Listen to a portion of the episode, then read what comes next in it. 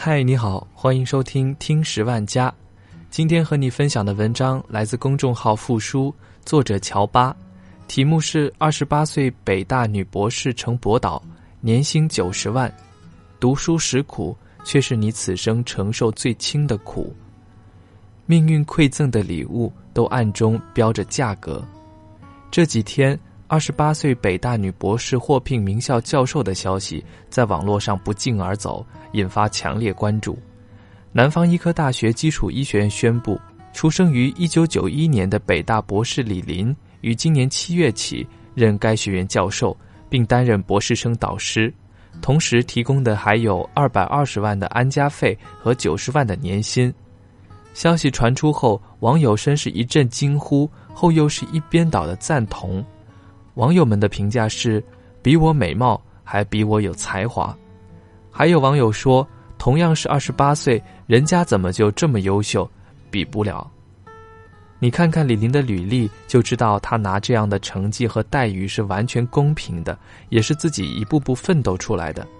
作为李林的引进单位，南方医科大学基础医学院官网显示其人才类别为优秀学术骨干。二十八岁的李林出生在一个普通家庭。他的成绩并不是依靠什么父辈的遗产，也不是靠人脉与关系，而是他自己在日复一日的学习与科研中沉淀下来的。在读书无用论大行其道的今天，他用亲身经历告诉大家：读书真的能够改变命运。最可怕的是你自己不够努力、不够勇敢，还只会抱怨世界不公、人生太苦。有句话说得好：命运馈赠的礼物都暗中标着价格。你今天的日积月累，才会带来明天别人的望尘莫及。读书对于我们大多数普通人来说，仍是我们人生逆袭的捷径。你今天偷的每一个懒，都会变成明天的无数坑。前几天，中国地质大学北京校区一夜之间清退了五十二名学生，其中四十二名是博士，举措力度之大，震撼了网友。这些博士有一个共同点。都是未在学校规定的最长学习年限内完成学业，有的博士甚至是二零一二年入学的，已经整整延期三年。而延期原因，大多数人都是因为长期沉迷学术以外的活动，甚至不参加学校规定的教学研究活动。消息公布以后，网友们对那些博士生都是哀其不幸，怒其不争。中国地质大学在地质领域算得上是中国的顶尖学府，而博士已经是读书生涯的顶峰。且不说这些年地大为这些博士所耗费的教育资源和心血，就是这些学生在考上博士的过程也是付出许多艰辛与成本的，结果一夜之间全部付诸东流了。这些年各大院校本硕博学生被劝退、被开除的事情屡见不鲜。前段时间，甚至有两位清华的博士也被学校劝退，让人觉得扼腕叹息。有句话说得好：“该努力的时候选择偷懒，是一个人最愚蠢的表现。”读博苦不苦？当然苦，要面对如海的文献，要承受科研的压力，要发 SCI 南大核心。可是这些苦和将来进入社会后所要承受的痛苦相比，简直是小儿科。因为求学的时候虽苦，但一分耕耘就有一分收获。你努不努力，自己可以决定。做好了，就像李林那样，可以很快实现理想。可是到了社会的大染缸里，成功很多时候和你的付出不成正比，你的命运也由不得你自己去掌握。韩寒有句名言：“离开学校的人们，请记住，你们以为离开的是地狱。”其实你们离开的是天堂，贪图现实的安逸，未来就有吃不尽的苦。所有觉得学习苦的人，大多数没有挨过现实的耳光。这世上付出与成功不是一一对应的，但是你今天偷的每一个懒，一定会变成明天的无数坑。不拼学历，你还有什么可以赌给命运？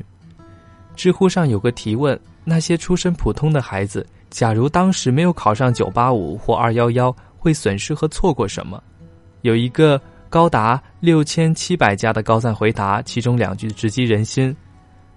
当中说：“这个社会正在经历你跑步都跟不上的时代，而你可能大把时间正在荒掉。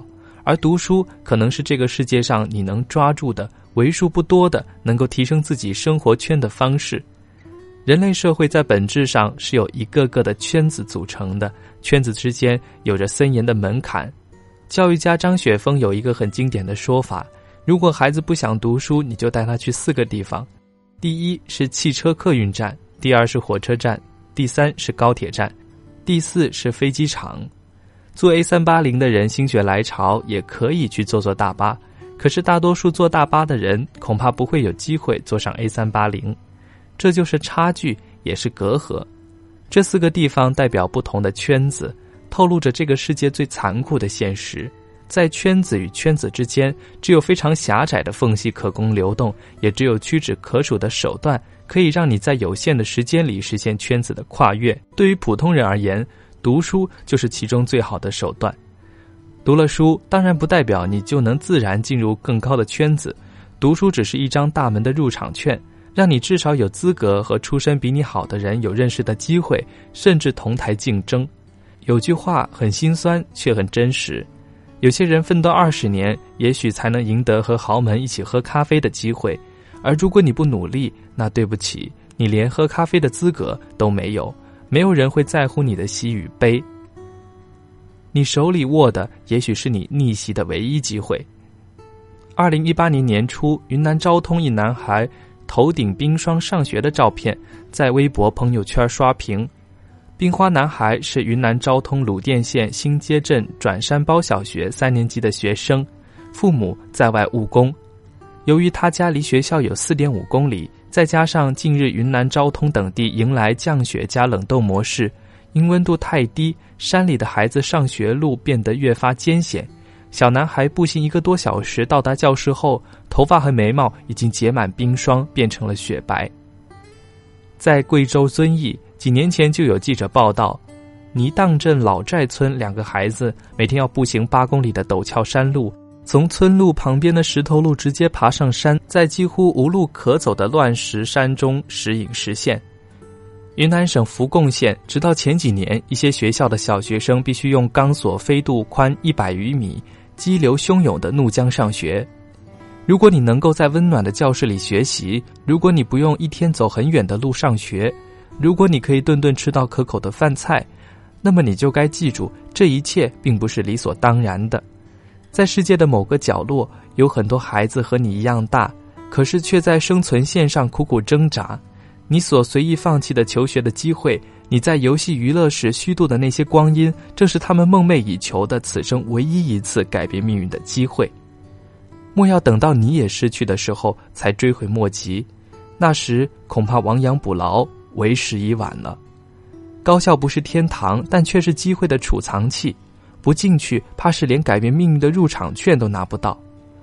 读书不是万能的，可是不读书，你所要承受的苦。会千倍万倍，请记住，每一个小小成功的背后都是日积月累的付出，每一口蜜糖都需要用苦涩的汗水去换取，所以这张你仅有的人生彩券，希望你千万别轻易放手。好了，这就是今天的节目，感谢你的收听，我们下期再见。